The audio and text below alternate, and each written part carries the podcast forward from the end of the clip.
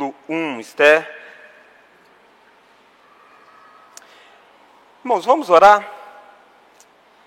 Peça que Deus fale ao seu coração neste momento.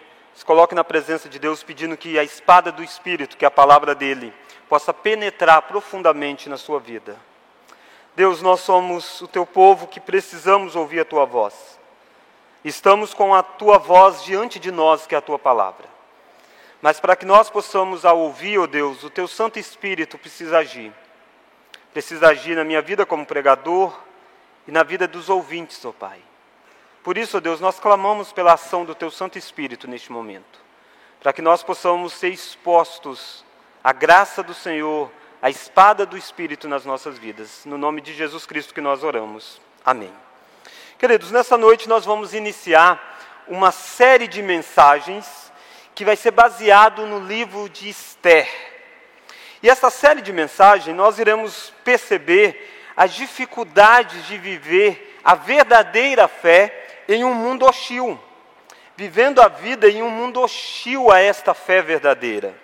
E nessa noite nós vamos ver o capítulo 1 e eu vou fazer a leitura deste capítulo à medida em que nós formos apontando para os pontos. Então, à medida que nós formos olhar, olhando os pontos, nós iremos ler as partes relacionadas. Mas o que é que você precisa pensar ao ler o livro de Esther?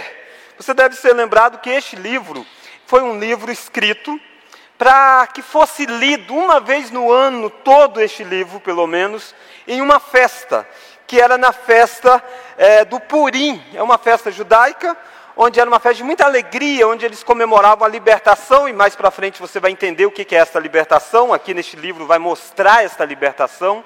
E a partir deste fato, então, todo ano Israel lia o livro de Esther, em uma festa comemorando a libertação que Deus deu a eles. Mas é interessante que o livro de Esther é um livro que não tem o nome de Deus presente. É curioso isso. Você não acha o nome de Deus. Você pode ler, reler, em nenhum lugar o nome de Deus aparece. Mas nós não devemos aqui achar que Deus está ausente deste livro. Ao contrário, Deus está muito presente neste livro. Em vez de você pensar num Deus ausente, é melhor você pensar num Deus oculto. Ele está por detrás de todos os acontecimentos deste livro. Eu e você vivemos em um mundo que é hostil também à nossa fé. Eu e você vivemos num período muito parecido com o período de Esther. Nós estamos vivendo em um mundo onde parece que os ímpios prosperam, onde parece que nós estamos sob o governo dos ímpios, e onde parece que Deus não está agindo assim tão visivelmente. Quando você lê o livro de Êxodo, você vê Deus abrindo o mar, você vê Deus numa nuvem, você vê Deus numa coluna de fogo, você vê Deus transformando as águas amargas em águas doces, você vê Deus fazendo proezas. Mas quando você olha para a sua vida hoje, você parece não ver muito esses agir de Deus. E o livro de Esther também você não vê aparentemente esses agir de Deus. Mas Deus está lá. E eu gostaria então que nós pudéssemos ver nesta noite o seguinte tema as glórias deste mundo não devem encantar o nosso coração. As glórias deste mundo não devem encantar o nosso coração. O povo de Israel está vivendo numa região chamada Pérsia. Eles estão sob a dominação de um outro reino. E nessa dominação, eles então sofrem por estar nas mãos de governos ímpios, mas eles veem belezas extraordinárias nestes governos e muitos deles estavam com o coração voltado para aquele mundo, em vez de voltados para o Senhor. E a primeira lição que nós encontramos é que o mundo em que vivemos muitas vezes parece encantador. Olha aí comigo do verso 1 ao verso 9. No verso 1 ao verso 9, diz assim: Nos dias de Assuero, o Assuero que reinou desde a Índia até a Etiópia, sob 127 províncias. Naqueles dias, assentando-se o rei Assuero no, no trono do seu reino, que está na cidadela de Suzã. No terceiro ano do seu reinado, deu um banquete a todos os seus príncipes e a seus servos, no qual, ele, no qual se representou a escola da Pérsia e da Média, e os nobres e príncipes das províncias estavam perante ele. Então mostrou as riquezas da glória do seu reino e o esplendor da sua excelência e grandeza por muitos dias, por 180 dias. Passados esses dias, deu o rei um banquete a todo o povo que se achava na cidade, na cidadela de Suzã, tanto para os maiorais como para os menores, por sete dias no pátio do jardim no palácio real. Havia tecido branco, linho fino, estofas de púrpura, atados com cordões de linho e de púrpura argolas de prata, e a coluna de, alaba, de alabra, alabastro. A armação dos, dos leitos era de ouro e de prata, sobre um pavimento de pófiro de mármore de alabastro e das pedras preciosas. Dava-se-lhe de beber em vaso de ouro, vasos de várias espécies. E havia muito vinho real, graças à generosidade do rei. Bebiam sem constrangimento, como estava prescrito, pois o rei havia ordenado a todos os oficiais da sua casa que fizessem segundo a vontade de cada um. Também a rainha Vasti deu um banquete às mulheres na casa real do rei Assuero. Neste momento você encontra o mundo e os seus encantos. E eu gostaria que nós pudéssemos olhar para este ponto pensando que o mundo em que vivemos muitas vezes parece encantador. Por que, que o mundo parece encantador? Porque é um mundo onde os poderosos parecem governar. Se você olhar o início, o início diz assim, ó, nos dias de Assuero. Toda a história de Esther vai se dar nos dias de Assuero. E quem é esse Assuero? Assuero é também chamado de Xerxes em outras literaturas. Este é um homem que está reinando desde o ano 486 a.C. até o ano 465 a.C. E ele reina sobre um império enorme que vai desde a Índia até a Etiópia. E o texto diz que é sobre 127 províncias. Que império grande é este? É o império da Pérsia. Havia dominado extraordinariamente. O império da Babilônia já tinha caído. E agora quem mandava no mundo era este Assuero. E seu, parece que não tem muito limite do seu território, vai de um lado ao outro. E pega 127 províncias. E o povo de Israel, o povo de Deus, uma parte deste povo está vivendo lá em Suzã, na capital deste local. E eles estão debaixo do governo deste Assueiro. Se você olhar o versículo 3, 2, diz assim: Naqueles dias, assentando-se o rei Assueiro, vamos ler? No trono do seu reino. Percebe quem, quem está reinando? Quem está governando o mundo daquela época? Assueiro. O mundo em que vivemos muitas vezes parece encantador, porque é um mundo onde os poderosos parecem governar. E não é assim. Olha para o mundo em que você vive. Quem parece que está governando este mundo? Parece que são as famílias mais ricas. Parece que são os partidos mais fortes. Parece que são as nações mais poderosas. E a grande questão do livro de Esther, quem é que de fato está no trono? Quem é que de fato está reinando sobre as 127 províncias? Quem é que de fato está no controle da história? Essa é a grande questão para nós hoje.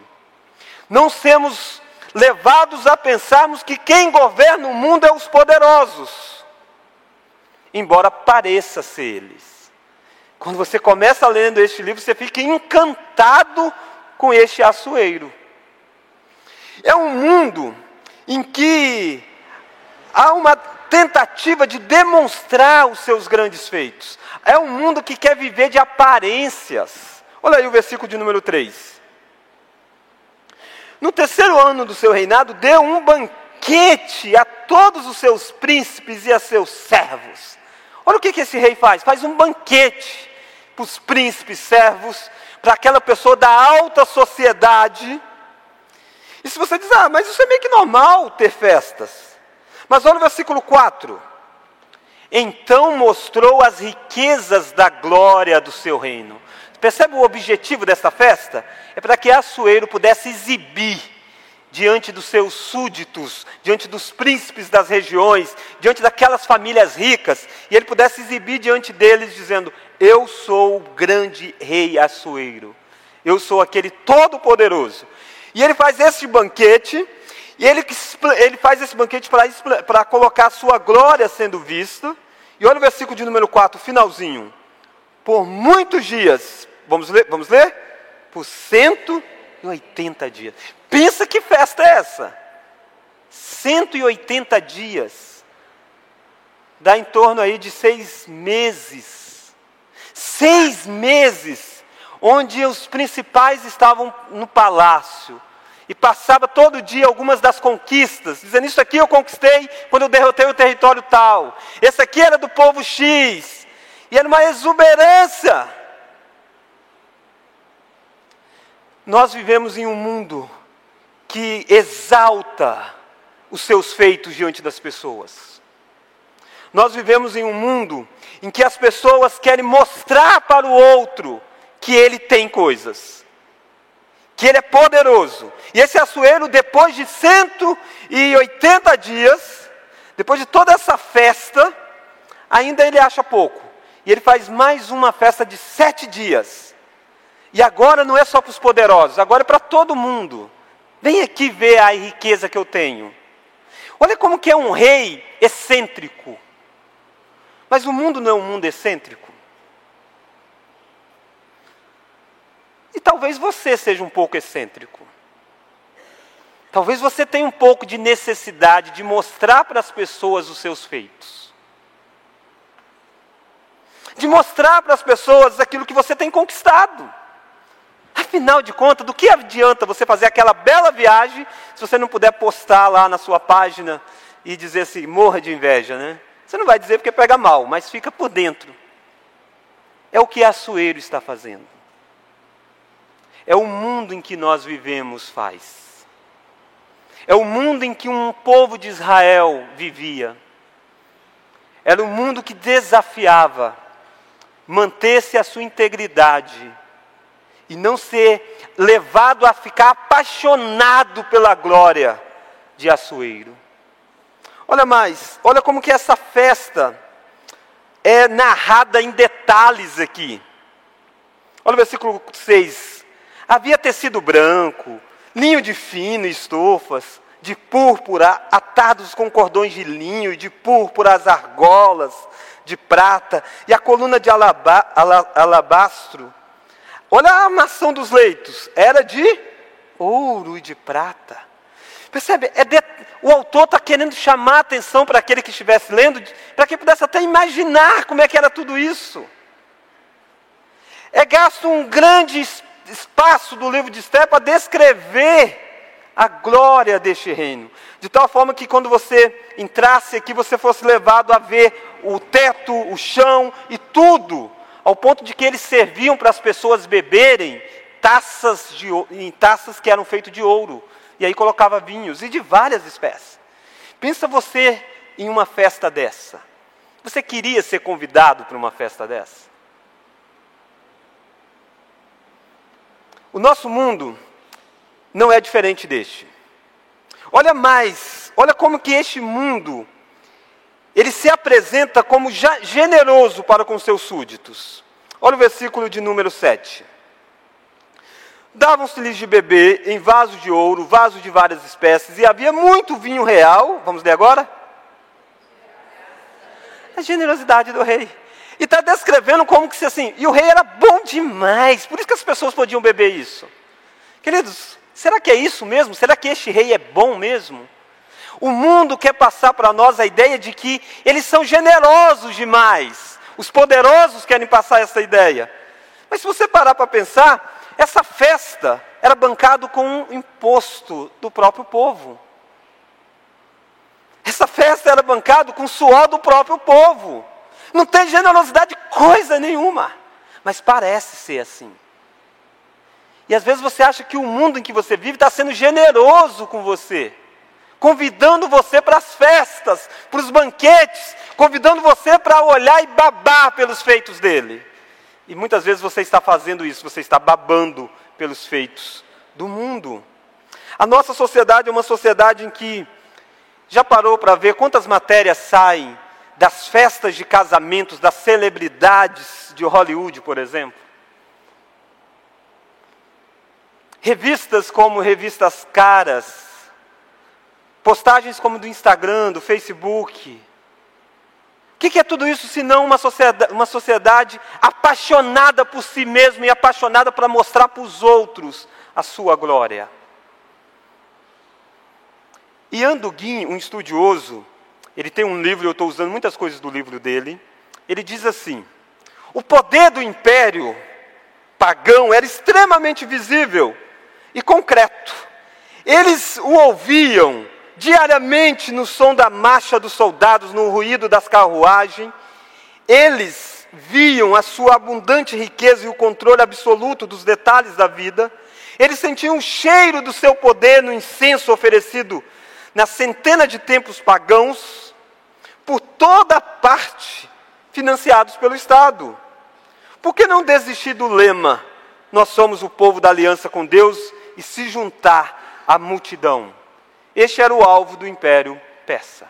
Percebe o que estava dentro do coração do povo de Israel? Qual era o drama, o teste? É dizer, sabe de uma coisa? Por que, que eu tenho que continuar sendo judeu aqui? Eu vou me tornar um deste povo. Se eu me tornar um deles, eu posso beber do vinho deles. Este é o desafio que o mundo oferece para você. O mundo quer encantar você para tornar você um deles. E não foram poucos os israelitas que tinham se apaixonado pelo império. Só para você ter ideia, este texto, este livro de Esther, ele não descreve para nós o período do cativeiro.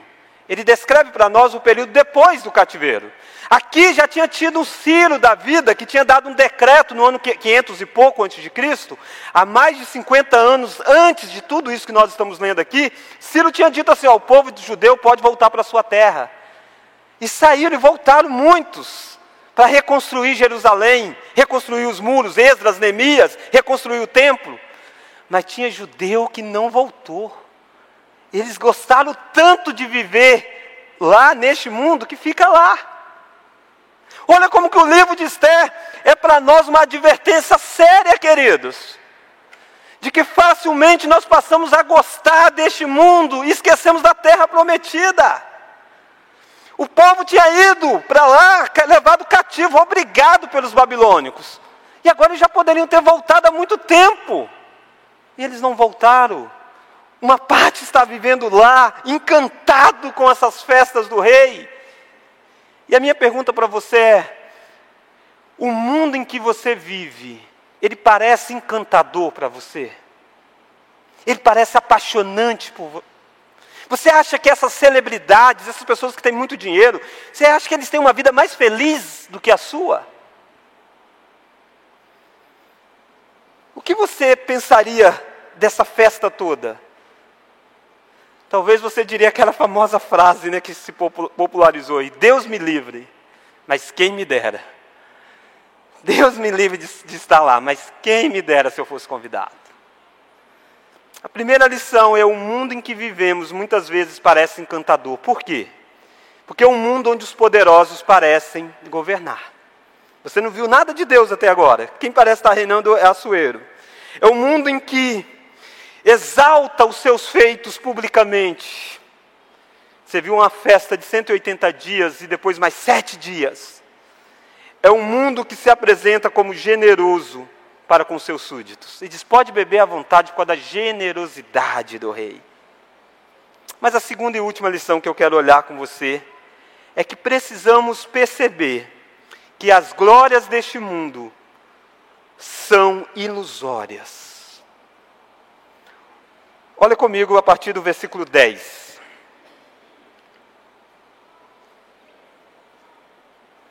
Você vai ver que o mundo que parece generoso, na verdade, trata as pessoas como um produto. Olha aí o versículo 10. Ao sétimo dia, lembra, teve 180 dias, depois ele fez a, emendou com mais sete dias, convidando todas as pessoas. Bebida à vontade, comida à vontade, ao sétimo dia, estando já o coração do rei alegre do vinho. Alegre do vinho é eufemismo para dizer, estando o rei bêbado, tá? É isso que está aqui, o rei está bêbado. Mandou a Meumã visitar Arbona, Bigtá, Abagtá, Zetá e Carcas. Olha aí, para quem ainda vai ter filhos e está em dúvida do nomes, tem sugestões no livro de Esther. Pensou, Bigtar, vem cá. Até rimou, viu? Os sete eunucos que serviam na presença do rei. Olha o que, que o rei mandou fazer. Vamos ler o verso 11? Que introduzisse a presença do rei a rainha Vaxi com a coroa real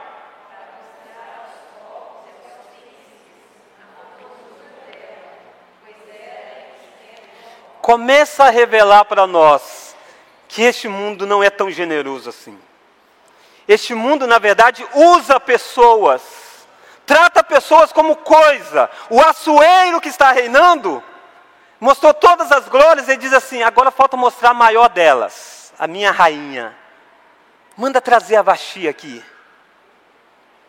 Quero que a Vaxi desfile aqui para esses bêbados para eles verem como que a minha mulher é bonita.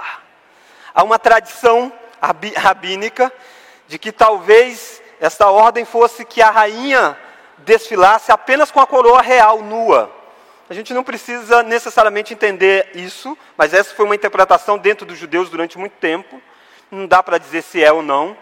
Mas o fato é que o rei está tratando a rainha não como uma pessoa, está tratando a rainha como uma das suas posses. Afinal de contas, ele é o, o açoeiro, o rei que reina e domina. Está muito diferente da nossa sociedade? Como que a nossa sociedade trata as pessoas? Se não é para satisfazer a si próprio. Como que os poderosos tratam? Como que esses que parecem viver uma vida de glamour, na verdade estão usando e abusando de pessoas? E é isso que este rei bêbado quer fazer. É isso que o mundo faz. O mundo não trata a pessoa com generosidade, coisa nenhuma. Ele usa e abusa o tanto que ele quer.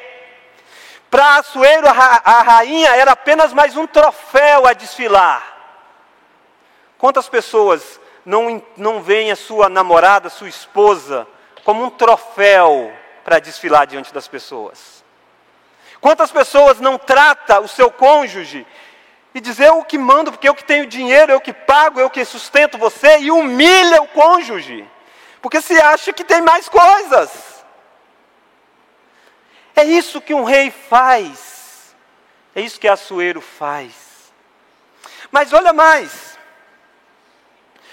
olha que o rei era dito que era generoso, mas não era generoso para com a esposa. Porque quando a esposa diz que não iria, o versículo 12, Porém, a rainha Vaxi recusou a vir por intermédio dos eunucos. Ela disse: Eu não vou ser. Eu não vou ser humilhada por este cara mais. Basta. Ele fica revoltado. Ele tira essa mulher do posto. Ele não dialoga com ela. Ele não é generoso coisa nenhuma. Vaxi só o servia enquanto estava debaixo da humilhação dos seus feitos. O mundo que parece generoso, na verdade, trata as pessoas como um produto. E o triste é que as pessoas se aceitam ser tratadas como produto. Olha esses modelos, olha essa busca por um corpo perfeito que as pessoas vivem nos dias de hoje. E se em última instância, na verdade, elas estão se tornando apenas um produto para ser usado até o momento que o corpo está perfeito. É isso que o mundo quer colocar para nós. Percebe que nós estamos em um mundo, queridos, que as glórias deles é na verdade ilusória. Os poderosos deste mundo, na verdade, não têm o poder para mandar no nosso coração. Olha aí o versículo 12. Porém a rainha Vaxi, vamos ler?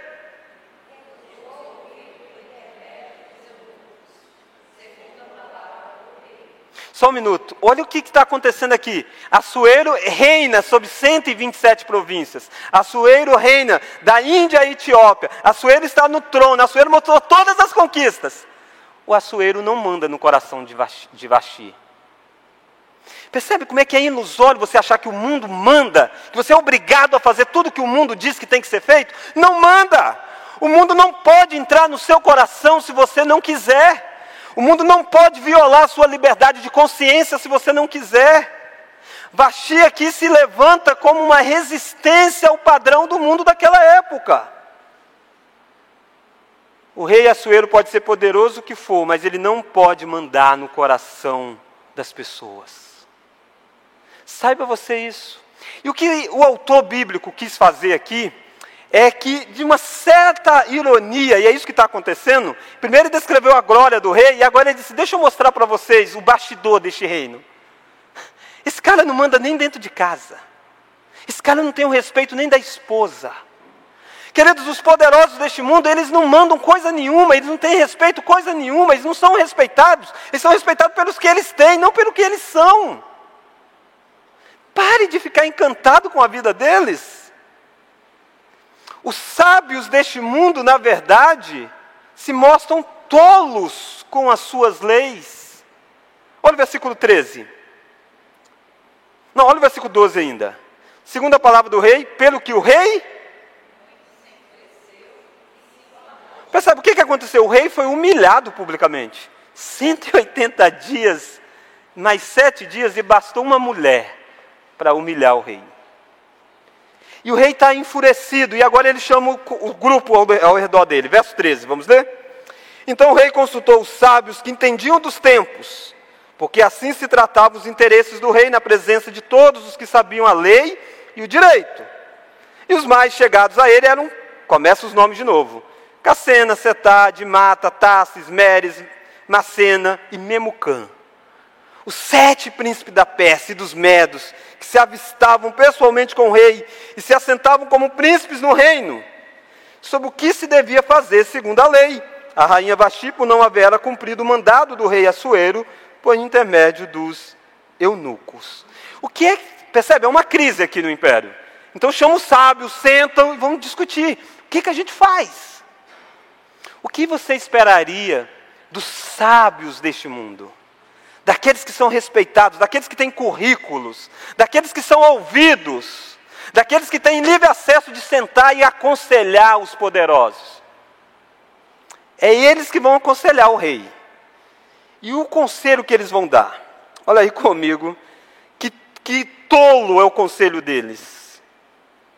Versículo 19. Se bem parecer ao rei. Vamos ler?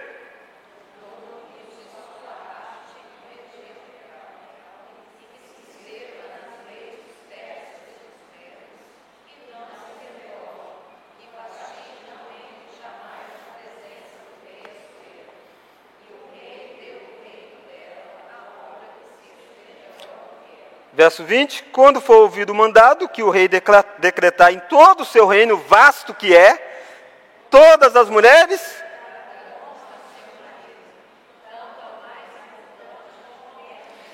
Então eles chegaram à conclusão, você sabe de uma coisa? Essa história vai espalhar e ninguém, e mulher nenhuma mais vai respeitar os homens. Então, rei, faz uma lei. E sabe que tipo de rei? lei? A lei dos medos e dos persas. Isso significa o seguinte, uma lei que não pode ser revogada. A lei dos medos e dos persas é temível, porque o rei fez, nem o rei invalida. O rei diz: Eu não quero mais, não pode. A lei prevalece sobre o rei. Mas olha como o escritor bíblico está mostrando de ironia para nós. Ele está dizendo assim: Ei, preste atenção no que os sábios fazem. Os sábios fazem uma lei para dizer assim: Maridos, você tem que mandar na sua casa. Porque o rei, a mulher do rei não manda, mandou. Percebe a, que incoerência? Como que, isso, como que essa lei vai, fazer, vai ser aplicada? Não tem como. Como é que você obriga isso através de lei? Se nem o rei conseguiu. Pensa, qual que é o castigo da Vasti? Não pode entrar na presença do rei. O que, que a, a Vasti fez? Eu não quero entrar mais na presença do rei. Foi isso que ela decidiu lá atrás. O que o autor bíblico está dizendo é o seguinte, gente, este império que faz leis e mais leis, em última instância faz leis tolas, burras, leis incapazes, porque eles são governados por pessoas incapazes, só têm títulos de sabedoria. Essa, essas leis foram escritas em um dia de festa, quando o coração do rei estava embriagado. As leis dos medos e dos persas não se revoga, mas as, lei, as leis dos medos e dos persas são escritas por pessoas bêbadas por sábios bêbados. Olha como que as, a glória deste mundo é ilusória. Talvez você está encantado com os poderosos deste mundo. Olha para aquilo que eles fazem. Olha para aquilo que eles legislam. Olha para aquilo que eles tentam impor sobre a sociedade. Olha que fizeram uma máquina do império todo a trabalhar. Olha o versículo de número 21. O conselho para seu bem tanto ao rei como aos príncipes, e fez o rei segundo a palavra de Memucã. Você está vendo um rei sendo conduzido facilmente. Verso 22, então.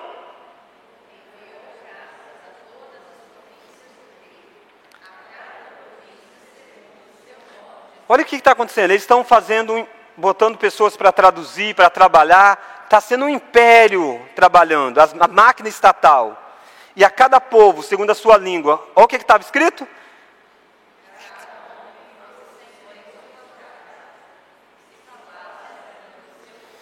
O que é que, em última instância, essa lei fez? Tornar mais público ainda o que tinha acontecido naquele palácio. O que ele está dizendo assim, oh, gente, não pode espalhar muito isso. A lei vai dizer exatamente, dizendo, olha, precisa, você precisa mandar em casa, porque aconteceu lá no palácio do rei. Imagine a pessoa recebendo isso. Ele lê a lei e diz, hum, aqui em casa eu já mando. Ou então ele diz assim, fala com ela, né? fala com ela. Queridos, eu queria que você pensasse que o que está acontecendo aqui é mesmo uma ironia. Conforme alguns gostam de dizer, o rei está nu. Os poderosos são bêbados, não sabem o que estão conduzindo este mundo. Talvez o povo de Israel, quando ficasse sabendo de toda essa história, que não foram convidados para a festa, não foram à festa, resistiram, começar a dizer: que rei é esse? Que império é esse? Não manda nem dentro de casa e quer impor sobre nós. Eu gostaria de terminar fazendo algumas aplicações para nós diante disso. Então, nós vimos o seguinte tema nessa noite: As glórias deste mundo não devem encantar o nosso coração. Primeira lição: o mundo em que vivemos muitas vezes parece encantador. Do verso 1 ao verso 9 parece encantador. Mas do versículo 10 ao versículo 22 desconstrói. Aquilo que parece poder não é poder, aquilo que parece generosidade não é generosidade, aquilo que parece leis, na verdade são leis tolas. Precisamos perceber que as glórias deste mundo são ilusórias. Diante disso, o que nós devemos fazer? Quais as lições nós podemos tirar para nós? O capítulo 1 de Esther nos lembra que nós não devemos levar demais a sério o poder e a glória deste mundo. É para que o povo de Israel risse mesmo dessa história, como talvez alguns riram quando viram o que que Vasti fez. Você acha Açoeiro um homem assim que gasta demais, fazendo festa de 180 dias? Queridos, nós vivemos em uma sociedade que paga milhões para uma pessoa só chutar bola dentro de uma trave. Eu sei que gera um monte de dinheiro por causa disso. É uma indústria. Mas exatamente é uma indústria de futilidade comparado aos grandes eventos, às grandes questões do mundo. Eu e você vivemos em um mundo em que as pessoas entram em dívidas de cartão de crédito absurdas só para poder ter uma roupa de marca, só para poder parecer bem aos olhos dos outros, só para que o outro olhe e diga assim: ele está bem vestido, hein? Ó. Você achou demais o que a Sueiro fez? Você vive numa sociedade em que as pessoas entram em dívidas para trocar de carro, apenas para ter um carro que vai competir com o carro do outro. Eu não estou dizendo que você não possa trocar carro nem ter roupas, isso é normal. Mas a grande questão é por que, que você quer trocar o seu carro? É só para você parecer que tem poder? Você está sendo um açoeiro. É, é, é, é, vaidade. Você acha que o reino da Pérsia é louco em deixar aqueles sábios como orientadores do rei? O que dizer da nossa sociedade? Que valoriza o título de diploma mais do que o conhecimento obtido. Por que, é que as pessoas entram em faculdades? Em última instância, para ter um diploma. E não para ter conhecimento. E a pergunta é: você se formou onde? E não o que, é que você aprendeu? Esses sábios têm títulos, mas são tolos nos seus conselhos. O capítulo 1 de Esther nos lembra a não levar a sério demais o poder e a glória deste mundo. Tem hora que dá vontade de rir mesmo do mundo em que nós vivemos. E podemos fazer isso. Podemos fazer isso.